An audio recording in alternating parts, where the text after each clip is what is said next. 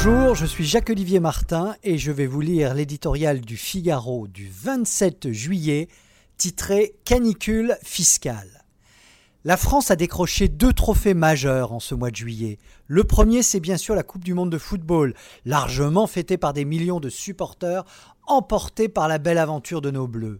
Le second, qui prête plus à pleurer qu'à sourire, c'est celui de la libération fiscale la plus tardive d'Europe, autrement dit le moment à partir duquel les salariés ont fini de verser impôts, charges, prélèvements et commencent enfin à gagner de l'argent pour eux-mêmes.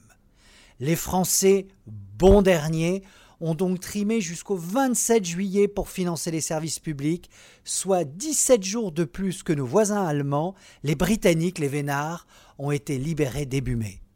Bienvenue donc dans ce pays unique qui cumule prélèvements records, dépenses publiques abyssales et déficits chroniques. Ce triptyque illustre mieux qu'un long discours la dérive financière de notre État-providence aux grandes dames des citoyens qui, eux, savent que l'argent public n'existe pas, il n'y a que l'argent des contribuables, comme l'écrivait Margaret Thatcher.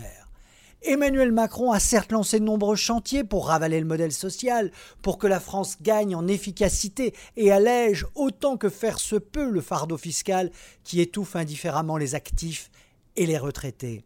Mais il faut admettre que les résultats de cette stratégie ne sont pas franchement visibles une libération fiscale avancée de deux jours, c'est plutôt mince.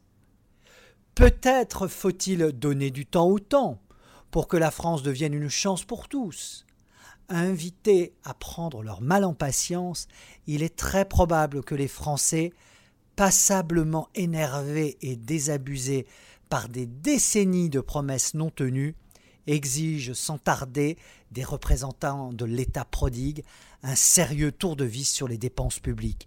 Après tout, c'est en agissant de la sorte que nos voisins européens ont tous réussi à avancer la libération fiscale de leurs citoyens.